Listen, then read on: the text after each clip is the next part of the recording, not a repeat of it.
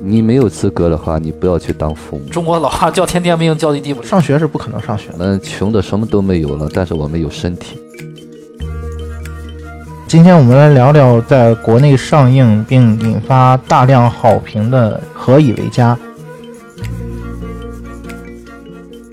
嗨，这里是迷影圆桌派，我是夕阳。我是雨果，大家好，我是太平角。这个片子的原片名呢，也叫做《加百农》。呃那么这部作品有多厉害呢？它在去年斩获了第七十一届戛纳电影节主竞赛单元的评审团大奖，而且还提名了今年奥斯卡最佳外语片。那本片的导演呢，名叫纳丁·拉巴基，他也是第一位在戛纳主竞赛单元就获得评审团大奖的女性阿拉伯导演。也是第一位入围奥斯卡最佳外语片的女性阿拉伯导演。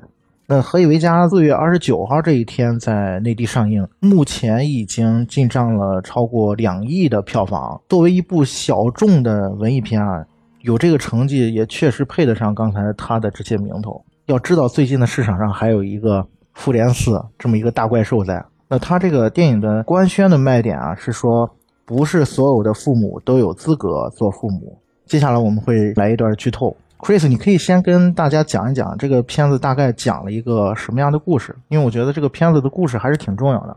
嗯，我先来说一下剧情嘛。这是一部聚焦黎巴嫩底层人民的电影。介绍剧情之前，我觉得有必要简单介绍一下黎巴嫩这个国家。嗯，因为对理解这个电影的背景是很重要的。黎巴嫩是中东一个没有石油资源的一个国家。我们想法中，中东国家都比较富有嘛，啊，你即便是闭关锁国，你你有石油出口就可以支持你的经济。但黎巴嫩恰恰它是没有石油资源的，国土是一万平方公里，与叙利亚和以色列接壤。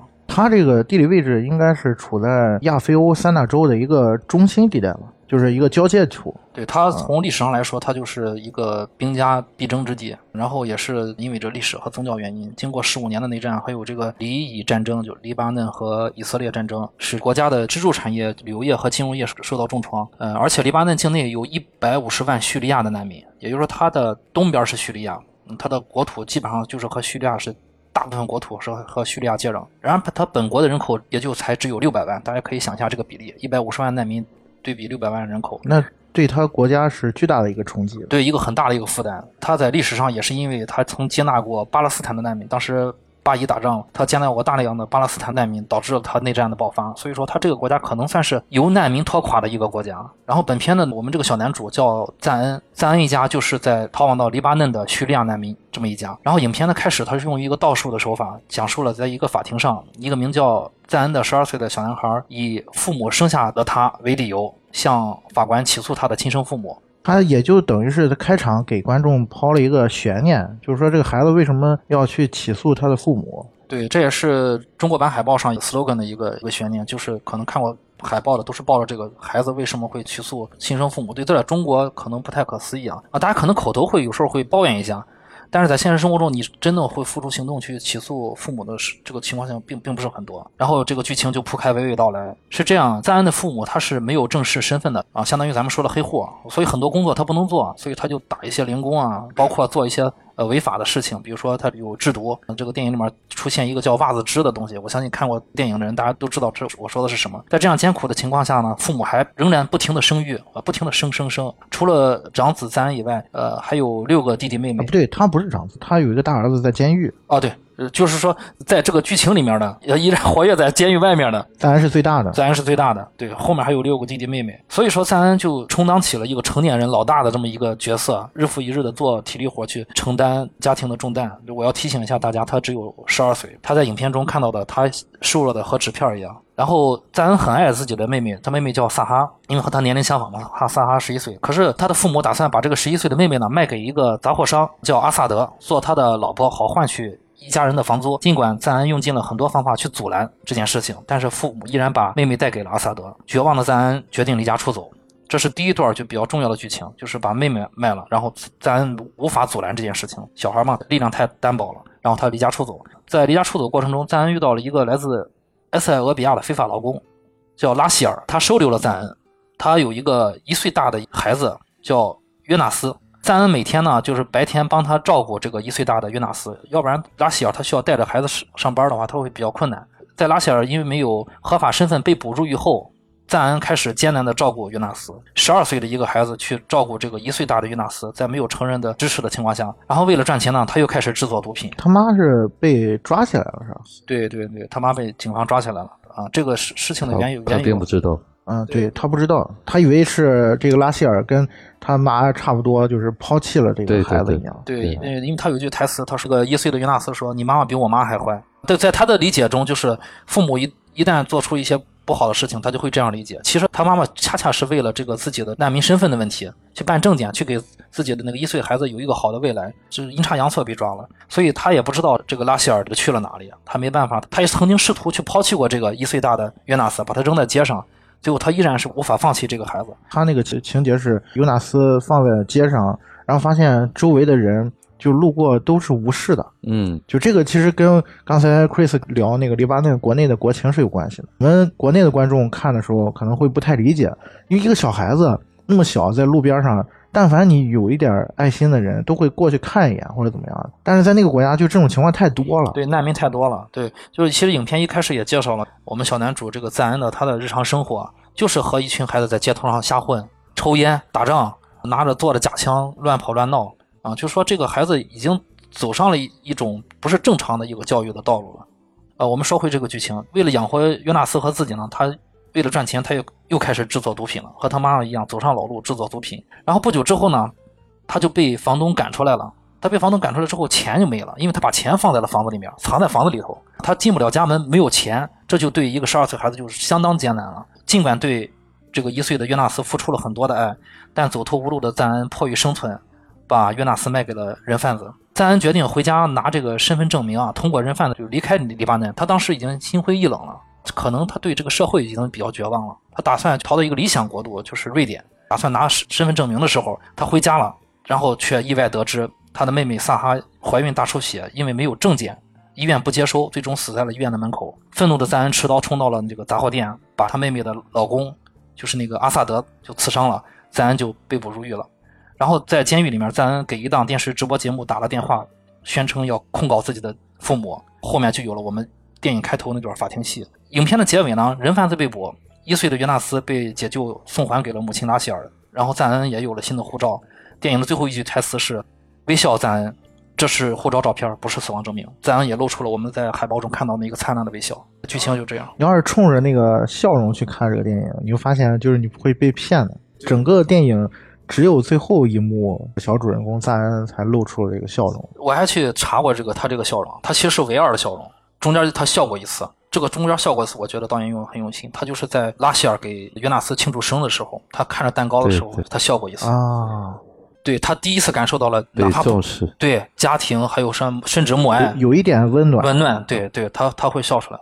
嗯，先说句题外话，就是这个片子公映的版本是有所删减的，删减了大概九分钟的剧情。这个剧情是其中的一条支线，是一个老头儿，那老头应该是一个游乐园的工作人员。这个支线还是有一定意义的。赞恩在离家出走的时，候发，生在离家出走这段。对，车上就大家在看那个在电影院看的时候，你会发现他离家出走，坐上那公交车，然后直接就下车到了游乐园。到了医院，对，莫名其妙就到了游乐园了。对，这个其实没有交代动机的，其实是因为他在车上遇到了这个老人，这个老人呢是穿着一身超级英雄的衣服，但是他不是美国的蜘蛛侠啊什么的，而是蟑螂侠对，最后他那个电影上有一段让他给他做证明，有吗？啊，对对，这个也是公映版本里面完全删减掉的，就这条支线。因为就没法出现这个人物，没有交代这人物，就后面就没法出现了。对，所以戴恩之所以在游乐园下车，是因为他要去找这个蟑螂侠，去找这个老人，所以他才在游乐园下的车。那这个老人，刚才于果老师也提了，他后面还有一场比较重要的戏，就是他在帮那个拉希尔做一个假证，啊，想让拉希尔留在当地。其实这段戏也是交代拉希尔这个人物他处在一个多么绝望的一个处境。对他去争取过，争取无无奈之后才去做了决定，然后才被抓的。他争取过很多次，努力过很多次，最后没办法，迫于这个生存的压力，他才去选择走了那一步，最后才被抓的。嗯，包括这老人，他穿着一身看似超级英雄，但是实际上是蟑螂侠的这样一种隐含的意义。就包括赞恩，其实大家有注意到的话，他在片子里面经常穿一条裤子，那个裤子上印着美国队长的盾牌，这些在这个片子里面是有一些反讽的意味在的。所以这段戏份的删减，大家如果在意的话，这个片子后续有一些资源的话，大家可以再去补看一下。嗯，我觉得这段剧情放在现在这个时间段聊的话是非常有意义的，正好赶上《复联四》在上映。对，啊，一边是好莱坞的洪水猛兽啊，一边是黎巴嫩的底层的现实。它里面正好还借用了超级英雄。到底超级英雄是什么？什么是超级英雄？底层生活的人可能没有蜘蛛侠，就是大家生入就是这么的低低贱。对这段戏的话，大家去看的话，其实可以去思考一个问题，就是对于他们来说，什么才是超级英雄？那刚才 Chris 说了很多故事上面的一些东西啊，觉得给我印象最深的是主人公结尾他在法庭上的一段控诉，大概的意思就是讲，他希望大人如果无力抚养孩子的话，就别再生了。他一直在反问他的父母：“你们为什么要生下我？”而且最后还有一个很关键的情节，是在他妹妹难产离世之后，他妈来监狱看他。然后他妈跟他说：“上帝带走一个，还会再给我一个。”然后说：“我现在又怀孕了，你可能会有一个弟弟或者是妹妹。”那一刻，我觉得是最终让赞恩决定要起诉他父母的一个契机。他发现哦，到头来什么都没改变，他妹妹的死也没有任何的改变，他父母还要生这个孩子，甭管是男孩还是女孩，出生以后会继续走我这条路。我的归宿就是监狱，或者就像蟑螂一样活的。之前看这个片名啊，加百农，就为什么起这个名字？加百农其实是宗教里面的一个地名，但是这个地方现在已经因为战乱各种原因无复存在了。其实当时导演解释过，说为什么要用加百农这个片名，他觉得就是这个地方是一个地狱，是无序的一种状态。嗯，加百农是古代这个被耶稣诅咒的一个地方，一个村庄，是世世代代被诅咒的一个人间地狱的地方。嗯，对。其实我觉得中文翻译成“何以为家”也挺契合的，就因为这个片子里面在看的时候，你脑海当中也会在回想，你也会发出这样的疑问：到底对于赞恩来说，什么地方才是家呀？那我们在现实当中啊，其实也曾经看到过同样的一些疑问，就是说父母为什么要生下我？啊，我觉得看完这部电影可以把这个问题换一个问法，就是为什么要继续生孩子呢？那除去这些现实层面的原因，有一句俗话嘛，叫“越穷越生，越生越穷”。穷人生孩子是为了赚钱啊，让孩子能撑起这个家，然后能帮他们去赚钱。但是实际上造成的结果就是越生越穷。这我觉得是现实层面的原因，包括刚才 Chris 介绍的这个黎巴嫩的国内的一些情况。那刘老师，你觉得如果从心理学的角度啊，怎么去看待这个问题？看了这个电影，首先感觉是非常真实。说那个孩子他要有多么痛苦，能够承受，就老人应验那句话了：有享不了的福，没有吃不了的苦。看到这个咱吃的那些苦，完全超出了我们的想象。实际上呢，我们人的这种呃可塑性、吃苦的能力是没有极限的。另外一个呢，就像这个电影的主题一样，为什么要生孩子？何以为家？我觉得这个电影的主题应该是很宏大的，不光是在那个黎巴嫩这个难民的这种小孩儿。呃，对，其实他讲了很多的社会上的一些话题。对对，那我们现实这些孩子有吃有喝的，他有家吗？嗯，这是需要考虑的问题。对对对，呃，是什么是家？我们回头会展开来看，什么是父母？到底怎么样就是父母？就像以前我参加那个学习，那时候零六年、零五年吧，非常感慨吧，也很激动，就想回来办一个父母学校。就说这个父母如果是没有一个合格的一种人格哈，成熟的人格的话，会对孩子影响一生。你没有资格的话，你不要去当父母。啊，我觉得这也是一个很好的问题，因为我们从小到大虽然上学上了十多年，但是从来没有一门学科是父母，好像给人感觉父母是天生就有的本能。曾经有人问过啊，就说如果为人父母要考试的话，你觉得你能得多少分？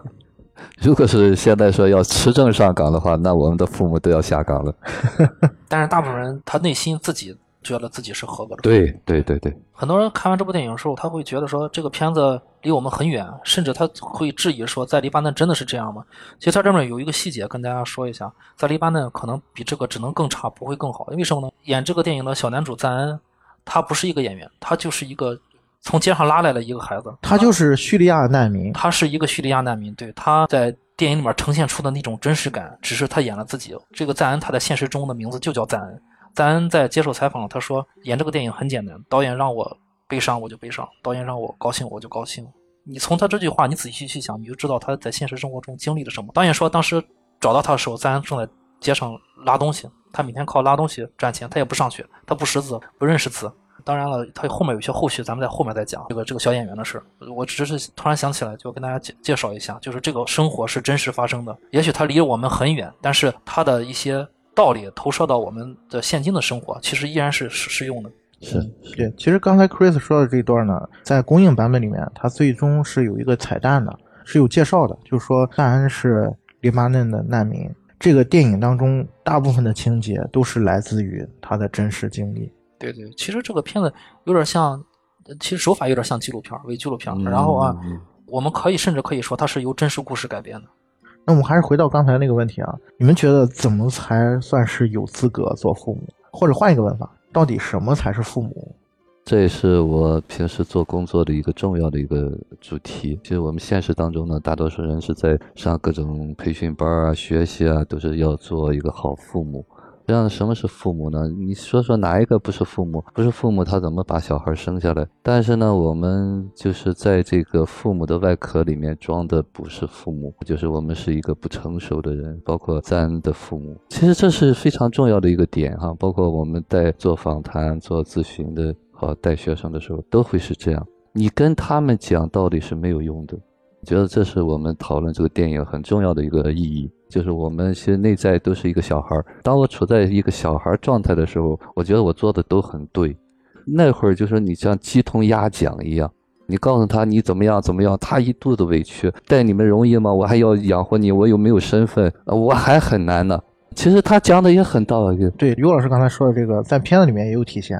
就是在法庭上，法官包括律师在质问他的父母的时候，对他父母也是这样的。我能怎么样呢？是我就是这样啊，这个是社会造成的，不是我造成的。我只有这样。多说一句，其实他在这儿，我觉得是这个电影的升华，讨论的更宏大的问题。对啊，对，父母有不对的地方，但是他们是在这种体制下变成这样的。对，这是我要谈的哈。可能我们大多数人会看这个电影啊，包括评论也是会更多的指向一个制度和社会。制度和社会不是我们每个人能决定了的。我做心理工作，我觉得是我们怎么样为自己负起责任来。那个社会的制度不是说一天就可以改变的。那我们能不能在这个现有的状况下活出我自己，能够担负起我自己的责任？这也是这个电影我觉得是更深远的一个意义。就是赞恩是不是一定要过这样的生活？是不是一定要那样没有微笑？包括漫威的这个电影，这样呢就是成年的童话。为什么成年人需要童话？你们有没有想过？因为我们刚才说了，说每个人啊内在都住着一个没有得到满足的小孩，是给那个小孩看的。内心的这个东西是需要滋养。对对对对，是要被看到的。但是呢，我们现实当中呢很难就是觉察到这个东西。表面上看我是一个父母，但是呢，其实我是在处在那个没有满足的小孩状态。那么这时候呢，你的孩子就不是孩子了。有时候可能你的孩子是你的父母。啊，我们现实当中经常会这样觉得，我养你，你都这么大，你为什么不照顾我？他是把自己定位在一个小孩状态，他无意识当中把所有的人都当成他的父母，觉得你们都要为我负责，这是我们很重要的一个点。其实这些悲剧呢，都来自于这些东西。实际上，我觉得这个地方可以给他加一个名词，就这些父母都是巨婴化了。哎，对对对，哎，就是巨婴。对对对，其实都讲了一件事情。就是我们能不能真真正正的承担起你是养了这个儿女？就很多人说，你经过我同意了，把我生下来了，这是我们中国人会说的。不光是黎巴嫩，就是我们现实当中，尽管我们孩子有吃有喝，我们有父母吗？那个家在哪？连妈都没有，哪有家？就有的时候是这样，很多的情况是父母在物质上是存在的，嗯，但是但是好像从精神上没有啊是消失的。是缺失的。反观回来，这部电影，父母在物质上也没保证，但是才从精神上和你刚没有对和西洋说的是一样的，精神上也是没有的。倒不在于贫穷和富有，最主要是爱存不存在。同样的，比方说有些很穷的家庭，就像小偷家族那样的。当有力量的时候，他能看到那个小孩比他更可怜的时候，他就是父母，就承担了父母的责任。嗯，其实我在看这个片的时候，我脑海当中回想起的是失之愈合的另外一部电影，叫《无人知晓》。无人知晓。那个电影大概讲的也是有四个孩子吧，还是三个孩子？四个应该是。啊，四个四个孩子，然后妈妈是一个单亲母亲，她妈妈有一天就消失了，离家出走了。对，彻底离家出走了。留下了大的男孩照顾三个小孩那个电影也是真实事件改编的，而且特别巧的是，片子的男主也是成为了戛纳历史上最年轻的影帝，打败了梁朝伟。对，梁朝伟好像那个时候还挺 挺委屈的，这是一个笑谈啊。那个小孩那么小拿到影帝，正好是花赶上花花样年华的梁朝伟嘛，当时众望所归，觉得梁朝伟比较稳，嗯啊，梁朝伟也比较渴望这个戛纳影帝嘛，艺术奖项，结果。被打败之后，有人采访说，我记得他好像说过，说说一个九岁的小孩懂得什么叫表演吗？这个事儿其实和今天我们聊加百农很像啊。这个导演都是从这个冥冥之中有所安排啊，对，导导演都是从这无意中的一个小孩里面选到了他看对眼的这个人。而且还有一个很有意思，就说到这个事儿嘛，在去年戛纳上拿到最终金棕榈大奖的是失之愈合的小偷家族。对，评审团大奖就相当于是第二名，第二名是这个加百农和一个家对。其实从这个角度上讲，我觉得最高的表演就是不表演，对，就是真实的东西。对对对。我觉得很有意思的是，就是这个电影的戏外部分。如果大家看完之后，大家可以跟进一下它的戏外部分，对照它的电影里面。电影里面，呃，赞恩是这样的生活；戏外部分，赞恩是那样的生活。多说一讲，我了解到，就是赞恩导演提过他的家庭生活。戏外的赞恩和戏内的赞恩唯一区别就是戏外的赞恩，他的父母给他了爱。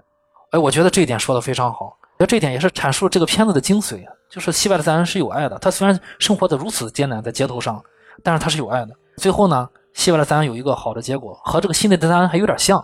对，就像刚才你们说的啊，决定这个孩子啊是否有家的，不是贫穷或者是富有，不是这种生活状态，不是社会，而是你对这个孩子，你是否真的是有爱的，你真的对他有爱。你就能担起这个责任。确实，如果从根源上讲的话，好像跟有没有钱没有什么关系。关系。我们看过太多了，有钱的家庭一样没有爱，孩子一样伤害很大。对，有的孩子他可能已经很满足了，有些你你觉得他应该是很幸福，但是他感受不到幸福。对，就是再回想起我们之前聊过《狗十三》。里面有一个细节，因为他是单亲家庭嘛，然后他的父亲也是经常缺失的，然后每次跟女儿发生了一些矛盾，然后他爸就会把钱拿出来买点好吃的，买点想要的。这个部分其实在中国的家庭是很常见的。这就是我们刚才在聊说，有些父母是物质上存在的，一直是在线的，但是在精神上一直是空白的。我觉得这个是非常非常重要的一件事情。我还是这么说，说我们现实当中哈赚钱啊这些东西都好干，但是要内化成熟、人格完整是最难的。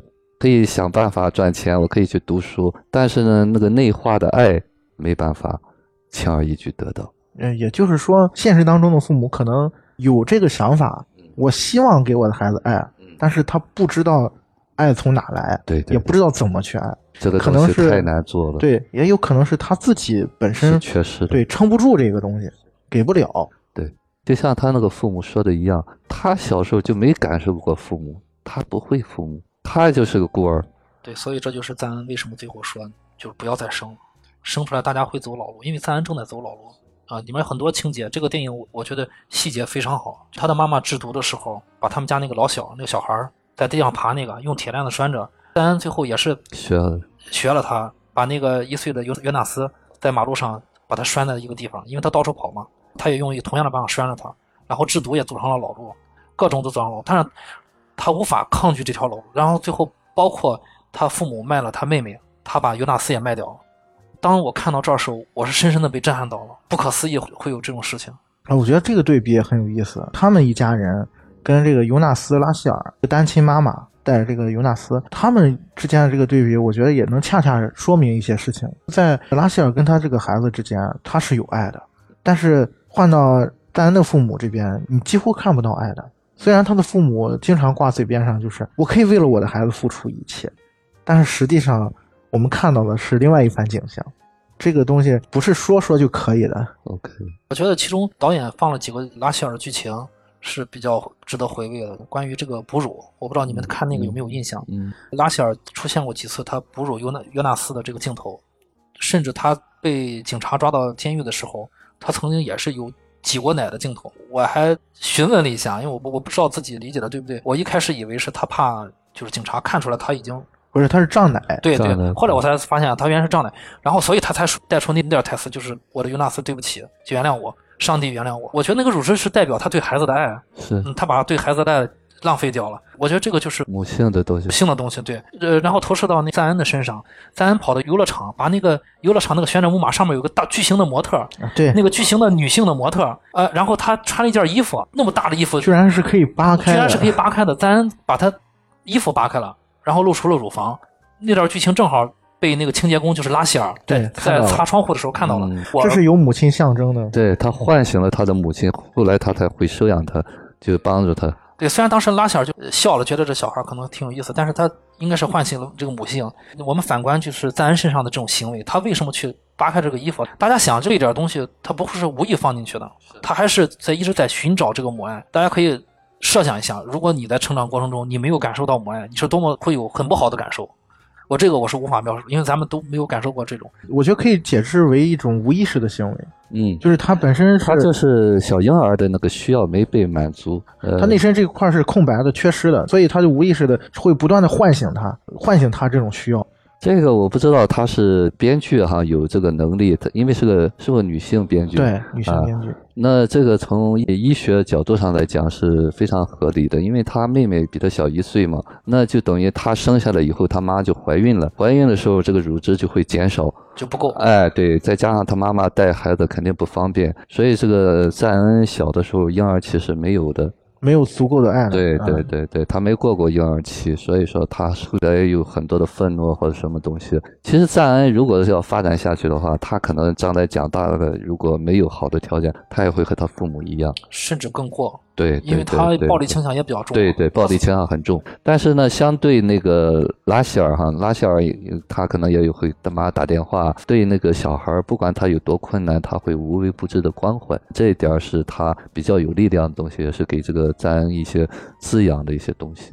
其实这个就是让我想起刚才尤老师说那个话，看这个生长的环境，因为你看最后是把约纳斯抱回来，拉小应该是回国了嘛，回到埃塞俄比亚。我当时在看这个片子的时候，我曾经想过这个问题，就是埃塞俄比亚的人都要逃到黎巴嫩来，黎巴嫩已经是一个战乱不断的一个国家了，那埃塞俄比亚的国家的情况得有多糟糕？比这个情况还要糟糕。嗯，这个我了解一下，它是有一个背景，就是埃塞俄比亚那边、非洲那边要过境黎巴嫩，好像是。我不说他拉希尔个人是怎么想的，他们可能要到欧洲，欧洲都要、啊他们移民去移民去但是他在这儿发生了爱情，啊，对吧？他在这儿发生了爱情，他可能没走开啊，对所以他们是过渡呢。他们要从黎巴嫩经过再往上走，呃，塞浦路斯就可以入到欧洲了。对对，我刚才说这个是想说一个事儿，就是说他回国之后，可能情况比现在还要糟糕，就是也不会好到哪去。但是有一点不同，就是刚才于果老师提到很非常重要的，我刚才在不断的在重复，就是他们之间的这种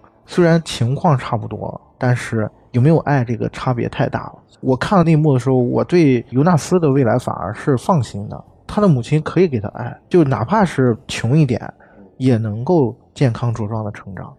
对，其实他没有恐惧，那刚才我们说了很多关于片子里面的一些情节啊，正好现在问一问啊，就是看完电影之后，你们印象里面最深刻的，或者说打动你的，你们的情节是哪一段？因为这个片子也是号称看哭了很多很多的人嘛，你们有没有这样的感受？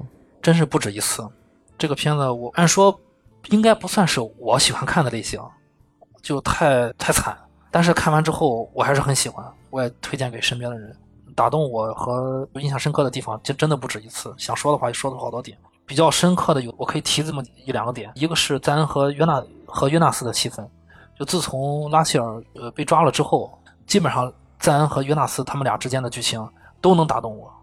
因为那个时候赞恩接替了，相当于接替了父母的角色。一个十二岁的男孩，他接替了父母的角色。我当时是带着这种情绪去看的，所以真的是很多点，他做的任何一个事情，包括给他去偷奶瓶，给他去偷那个滑板，坐那个地盘车。一个十二岁的孩子，他本来应该是考虑如何养活我自己，对吧？他还想着去养活那个一岁的没有血缘关系的小弟弟，以一个父母的姿态。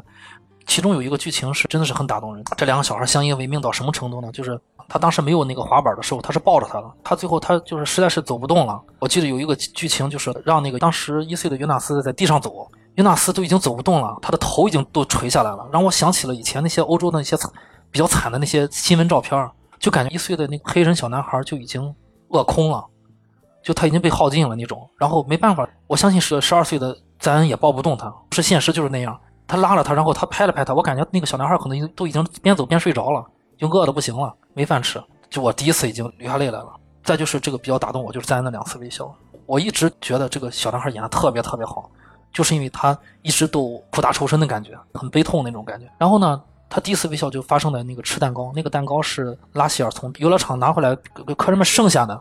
我相信赞恩是没有过过生日的，他不知道自己生日是哪一天。后来我看导演访谈，他说他花了三年时间去上底层社会去调查，他见过无数的孩子，大部分孩子都不知道自己是哪一天。他们的父母告诉他，孩子就是你出生在比如说节斋日啊、圣诞节啊，就是很模糊的一个或者一个下雨的日子。这里面有个梗啊，就是我一个朋友，他有一个好像是黎巴嫩还是伊朗的一个外国朋友，他在看这个片的时候，他曾经问过他朋友。生日的问题，生日的问题，对对。然后发现他们大部分人啊，你去看他们那个身份证，他们国外的那种身份证明，很多人的那个生日日期是这一年的一月一号，因为记不住，然后到是哪年生的。对，然后到这个片子里面的赞恩这家就更过分了，不光是没有月份了，连年都不知道。所以说他第一次过生日的时候，虽然是给那个一岁的尤纳斯过生日，但是赞恩吃的那个蛋糕。他依然露出了笑容，笑容是很打动人的。当时我感感同身受，我觉得就一股暖意在包容了赞恩，他才有了微笑。那个微笑一下就有有点击中我。但是呃，如果你没注意的话，被那个蛋糕和那个蜡吹蜡烛的剧情，他可能容易带走你。大家可以留意一下。当第二次微笑就更震撼了，直击我们的内心了。整个电影的结尾，这个大家是不会错过的，因为看到那时候，很多人都是有一种感觉，就是哦，原来他整片没有效果。两个小时，他没有一次效果。这孩子只有在最后生活有了希望的时候，有了护照的时候，有了自己的身份的时候，在我们中国，你有身份证是很正常的，你有自己的生日，家人跟你过生日是很正常的。在那他们那种情况下是没有身份，你这个人从来到世上，到最后你不知道因为什么原因死去，就像他妹妹那样，你是没有自己存在过的痕迹的，因为你连个身份证明的名都没有。对这个世界上你不曾来过，虽然你来过，但是。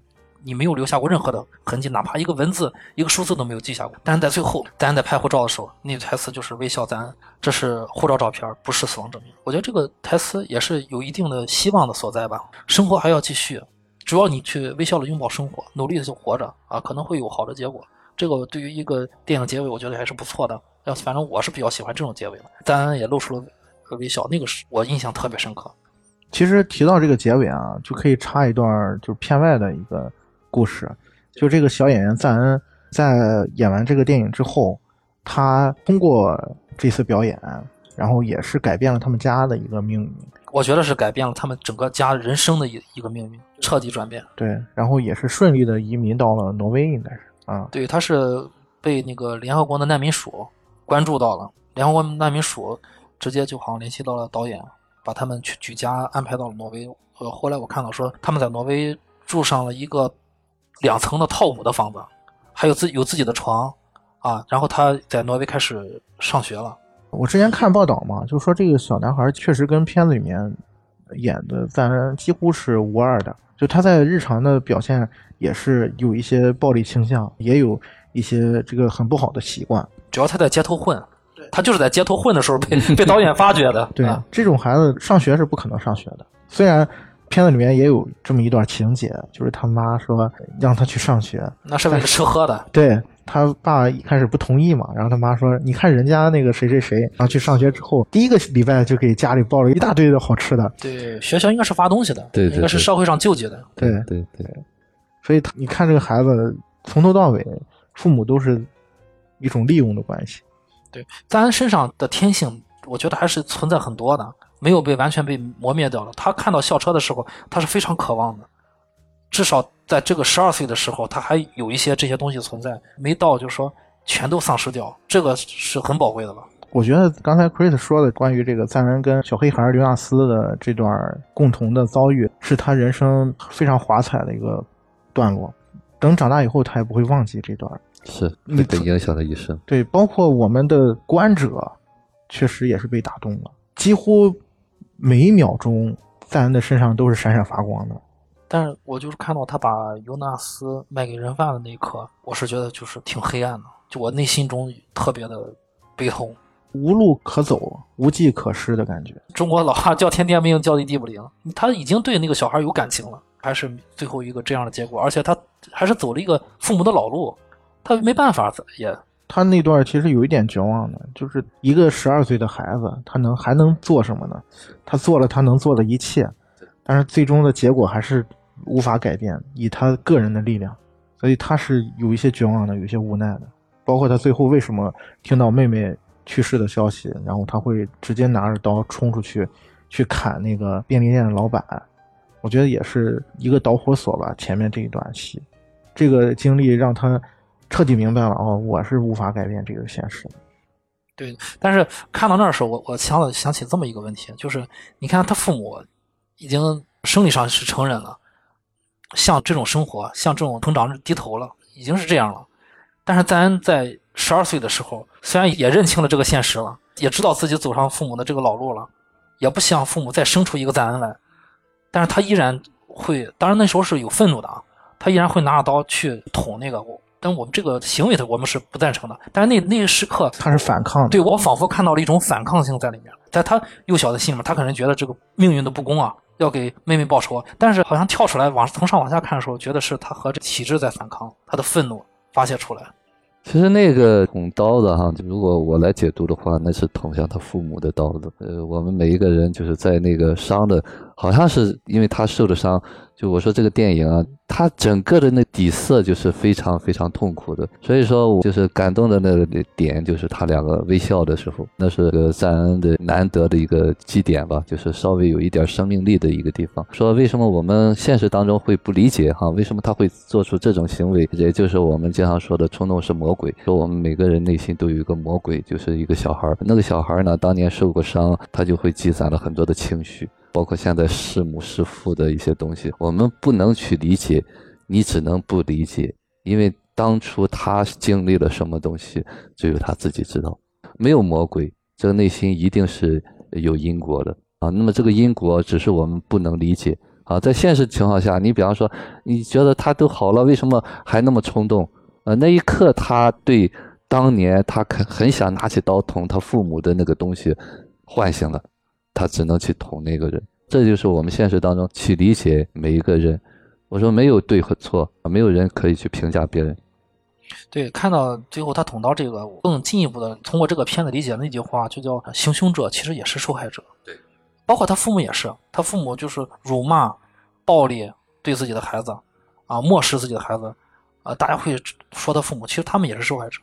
觉得这个电影呢，因为整个呢，它就像一个纪录片一样。把一个我们没有看到的，可能我们想象都想象不到的那个苦难呈现出来了。所以说。只要去看这个电影的人都会喜欢，因为中国人有过这种悲情的呃经历和历史，因为经过了自然灾害，经过之前的那些痛苦的东西、饥饿的东西。其实呢，这个电影我看到的是那种感动，就是在那个苦难当中，黑人那一点点的母性给了这个小孩温暖，和最后的那工作人员给他一个提示。那么这个提示是什么东西呢？就是说我们现实当中呢，就像举一个极端的例子一样，就放下屠刀立地成佛。就是那一刹那间，你需要一个点，啊，那个点一打动你，你马上就变了春天了。但是呢，没有这一个点呢，你可能一直在黑暗当中。经常说，其实我们都在重复早年的一些经历，并不是我们没得选。我们钻到小黑屋来，我就说嘿嘿嘿，你就不知道推开门出去，甚至我没有力量推开门。其实那个窗户你可以随手打开。觉得这是这个电影是最，其实我是那个感动的那种流泪。说实话，看这个电影是欲哭无泪的那种。你说哭吧，你从头哭到尾。呃，这个电影是很惨，但它不是在卖惨给你看。对对。因为现实就是这么惨嘛。就你没有哪个点让你哭，你哭吧。整个他就是很苦很苦，你都没法想象他有多苦了。对，这个电影看完了，我觉得对现在的中国的观众其实有点忆苦思甜。大家想想我们现在的生活，但是深层次的，我们再想想我们现实中的爱，啊，想想就是你是否也忽略了身边别人的爱，可能已经有爱了，你可能没有收到，啊，你看像赞恩他没有，他想收到也没有爱，咱们现实中可能有爱，大家要想想，嗯，有哪些爱？当然，作你作为主体，你是不是可以给身边的人更多的爱？其实我们刚才聊了很多关于怎么做父母，包括片子里面你怎么去表表现你的爱。我其实在想一件事情啊，因为你看啊，这个电影里面包括赞恩，包括一岁多一点的这个尤纳斯，包括里面只要是小孩子的，里面还出现过一个小女孩，这些孩子表现的都特别成熟，甚至是你可以这么去想，就这个片子里面大部分的大人都是。小孩儿都是像我刚才说的那个词儿巨婴，但是这个片子里面的小孩子好像都特别的成人，特别的早熟。其实这个话题啊，我们在之前聊过几次，包括《狗日三》的时候，我们也聊过，说里面的这个李纨啊，为什么表现的特别的成熟。后来我们去聊都挺好的时候，也聊过，在这样的家庭成长出来的孩子，他最终会是什么样子？换到这个赞恩身上，有一件事情，我我其实是挺担心的。这些孩子看起来好像都没有童年。心理学上有一个名词嘛，叫“父母化的孩子”，就这些孩子活得更像父母。小大人，我们说的对，换到我们国家来讲，这个事情在很长一段时间内是一个褒义词。嗯，穷人的孩子早当家。嗯，对我们也有这样的经历，像我们父母这这一代，或者就是多子女家庭的时候，在以前这个物质生活不是那么丰富的年代，很多的孩子就是要早当家嘛，啊，很小的年纪可能就要做家务、做饭，甚至是出去打工。在我小的时候，我经常听我父母说一句话，就是：“啊，你看我在你这个年纪的时候，我已经怎么怎么着了啊，我已经可以去赚钱了，或者怎么样。”就在很长的一段时期内，包括几代人的这个印象里面，好像穷人的孩子早当家、早熟、成熟、懂事啊，这些似乎是褒义词。你换到这个片子里面啊，你会发现赞恩是一个比他们还厉害的一个人啊，他自己都能养小孩了。但是我在想一个问题，就是从心理学的角度啊，这是否是一件很正常的事情呢？说到这儿哈，让我想起来前一段时间青岛有一个新闻人物叫杜瑶瑶，九十年代初吧，是台东几路小学的一个小女孩，就她妈妈常年住在市立医院，就是一个。长期有病的小女孩，小学啊就开始照顾她妈，电视台什么都去访问，那就是典型的小大人。对，这种情况属于是迫于无奈的，因为现实原因造成的，就不是父母的主观的要求，而是客观上造成的这样一种情况。就和这个赞恩是一样的。呃，如果我们去追踪这样的人，就是我们现实当中，包括我现在的很多的个案，都是那种小时候的小大人，就是他那些伤。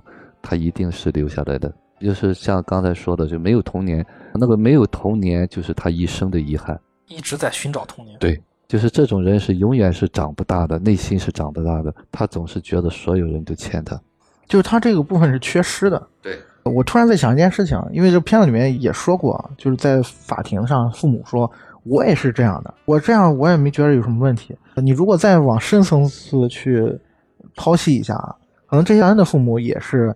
被他们的父母这样教导的，从小就是小大人。然后呢，他的这个部分是缺失的。这个部分缺失呢，他长大以后可能就会影响到他的下一代。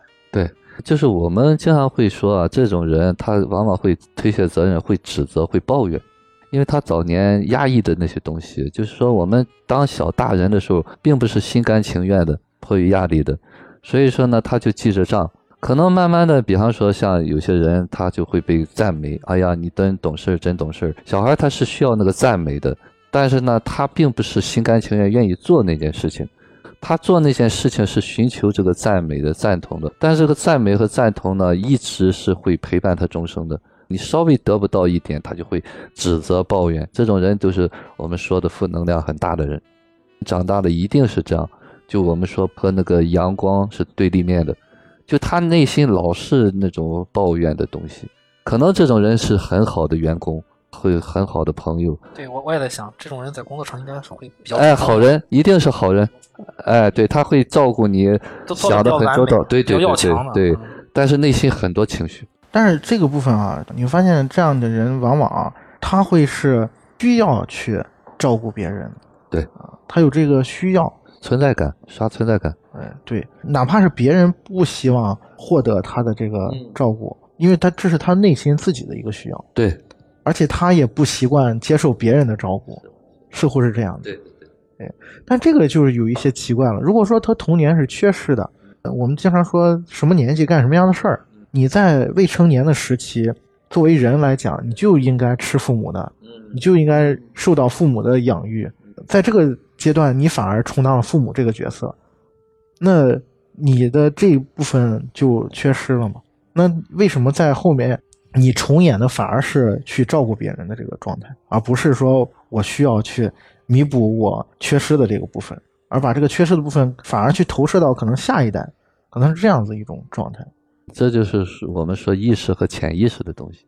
我们意识当中，我应该是被照顾，但是呢，他回到那个小孩，就是回到潜意识当中呢，他会有一种不配被照顾的一个感觉在里头。其实这种人，他必须用这种东西交换。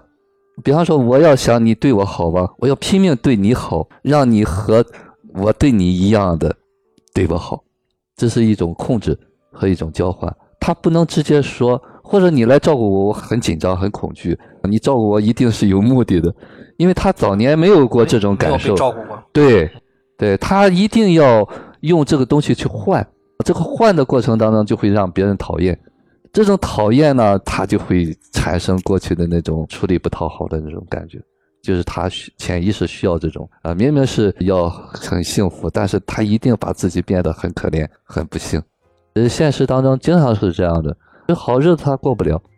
这可能就是我们一直在强调的。我们经常做节目的时候说，在孩子两岁，至少是一岁以前，给予的一定是没有任何条件的对哎啊，这个是非常非常重要的，对于他后面的人生影响很大。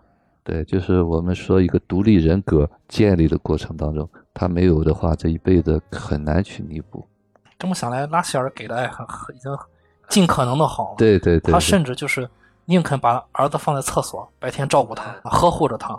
这里面有一个细节，也是能体现出尤纳斯跟他母亲的这种关联。我记得赞恩为了喂这个尤纳斯，在街上投了一个奶瓶，对，他是不喝的，对，他是不喝的，尝了一口，接着就啊，对 不对，对。味儿不对，对那个也是能反映出他母亲之前对他的这个呵护是很，其实是蛮充足的。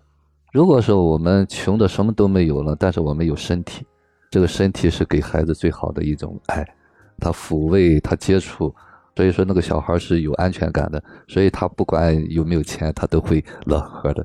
对，但但凡给一点音乐，然后那个孩子就跳起舞来了。嗯，对他拍那个手鼓那个桶破桶，他拍的时候那个小孩在那跳舞。说到这儿，我又想到一个情节，就是咱去偷奶的时候，喝奶的那那俩邻居小孩是没有大人照照看的，奶瓶没了，大人没有出来过；滑板没了，小孩都哭着喊，大人没有管过。所以说，那个小孩拿了一瓶是奶粉的奶，而不是像拉希尔，拉希尔是有他挤挤挤奶器啊。这个电影也明确的交代过，他是用母乳来哺育自己的约纳斯的。所以说，你从这个细节，你能想到隔壁邻居的孩子也没好到哪去。对对，他虽然比你的生活条件、物质上好点儿但他好像依然没有爱。依然没有妈妈。对对，你这个细节就是我在看的时候已经忽略了，但当当刚才听你们聊起来，我也想起来这个细节。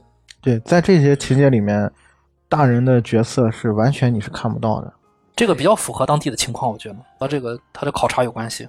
对，我还联想到一个哈，就说阿拉伯电影啊，我不知道你们有没有印象，那个小鞋子，还有何处是我朋友的家啊，阿巴斯的这电影，我估计也是他们那个伊斯兰教，包括之前看的这个土耳其电影，这个家庭观念是非常重的。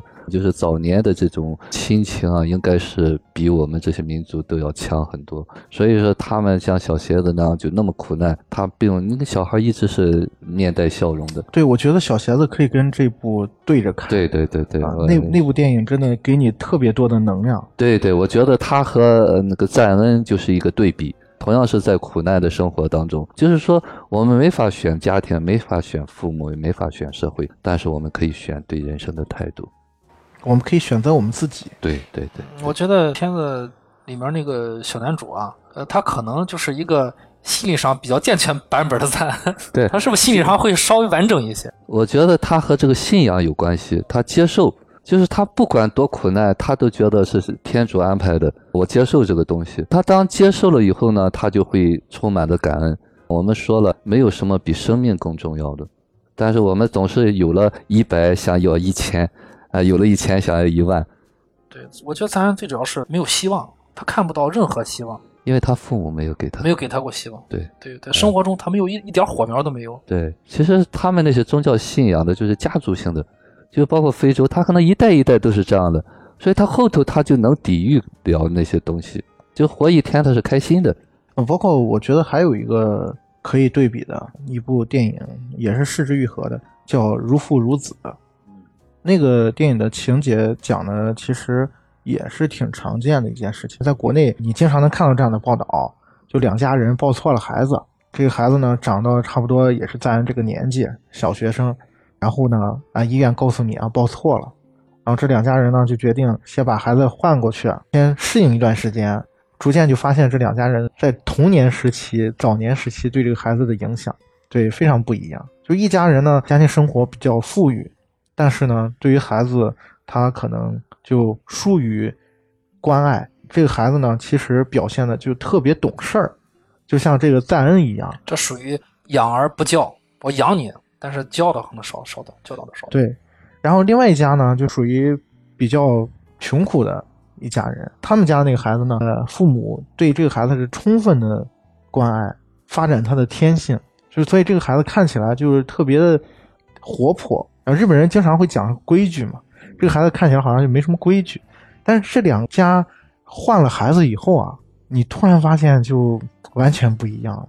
我就不剧透了啊！大家如果感兴趣，可以看一看。我觉得也是可以类比去看的。其实你在看的时候，你会去思考；你在看他们那个换了之后，他们两对父母也在思考，也在反思自己，就为什么孩子会变成这样子啊？为什么之前的孩子会是那样？这个部分啊，我相信啊，包括这片子里面的父母，大部分的父母都是深爱子女的。但是呢，总有一些人吧，啊，会觉得孩子生下来就完事儿了，反正。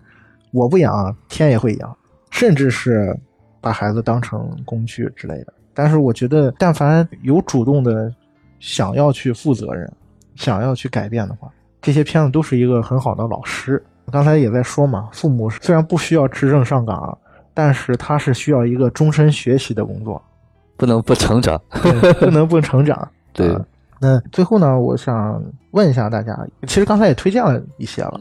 有没有还想推荐给听众的？就是配合可以为家一起观看的一些影视作品。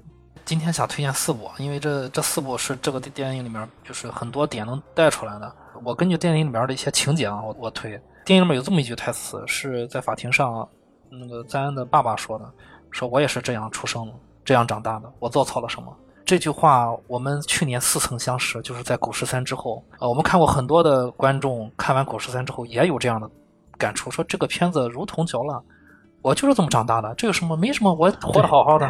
就换到孩子的那个角度，呃，对他就是看完之后觉得这个片子没有任何意义。但是如果你看完《何以为家》之后，你觉得这个爸爸说说出这种话很可笑的话，大家可以回过头去看《狗十三》，看看我们自己身上是否也有一些问题，我们自己没有看到，或者你们去年看过的，有过这种想法的，回头再看，再回头再看一下，这个时候。对比着这个《何以为家》，再回头看《狗十三》，你会发现，哦，原来是这个样。甚至你会比这句话再得到更深入的体会。这是第一部电影，就是去年一八年的中国电影《狗十三》。然后第二，大家可以先听听去听我们的节目。对对对对对，大 大家可以甚至可以看完电影的时候配合我们节目。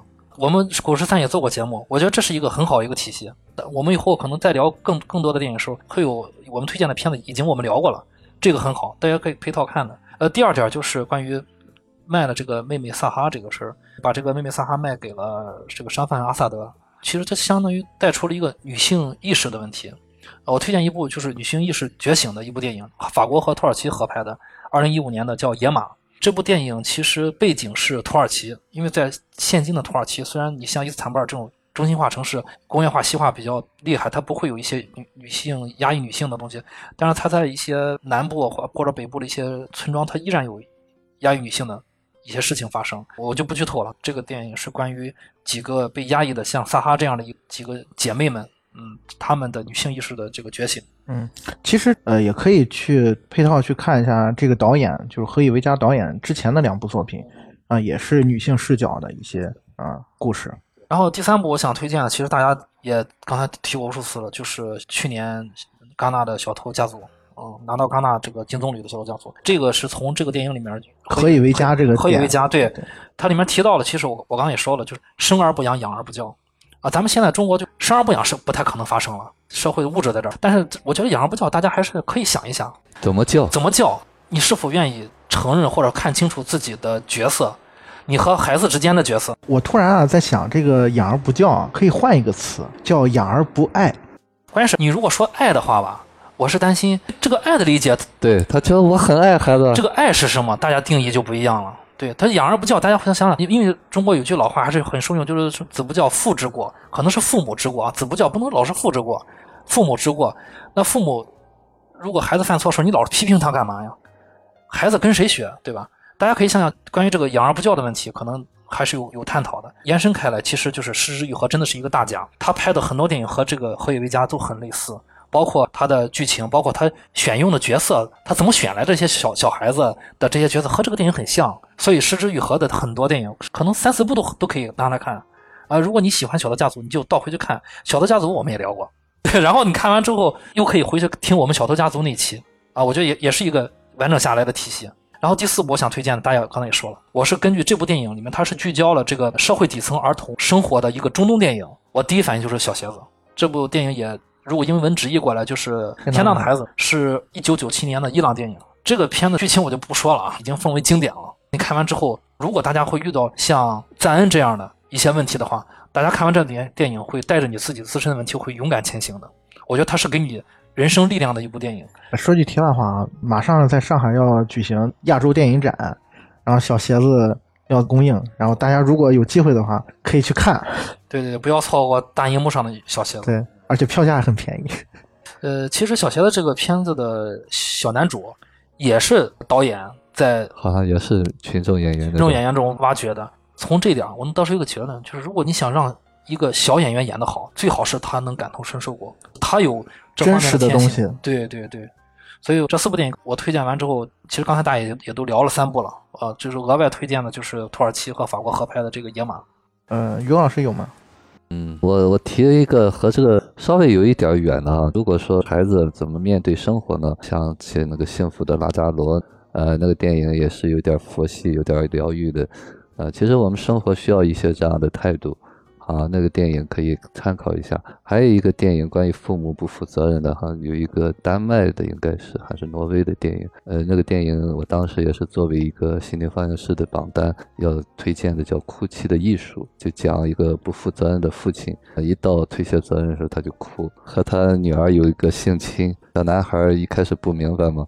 就一弄就找他父亲，他父亲就开始哭。呃，那个电影呢也是讲，就是说我们现实当中的父母不都是父母。还有一个电影就是《房间》，呃，如果说那个母亲在一个什么环境下能够给孩子什么东西，或孩子能给父母或者对家庭做什么东西，那个电影我觉得也很值得看。对，我觉得房间是特别可以类比的，就是在极端的环境下面，真正的母亲会做什么样的是事情。是是，OK，因为这个片子大部分因为它是现实主义题材嘛，对，不难懂。对，所以我觉得，哎呀，他这个片子能拿到超过两亿的票房，真的是挺厉害的。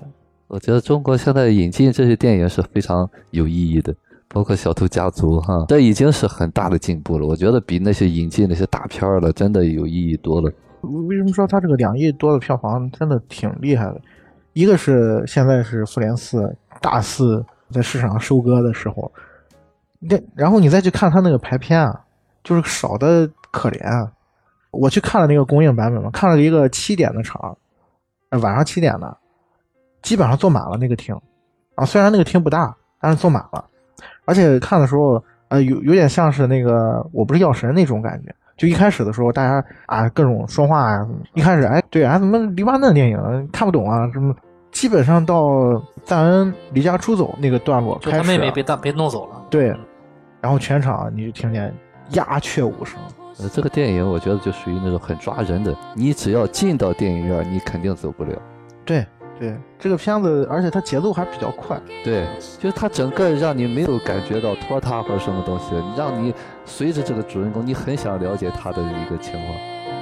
那个小演员的父亲在现实中也是非法，也被抓走过，好像是。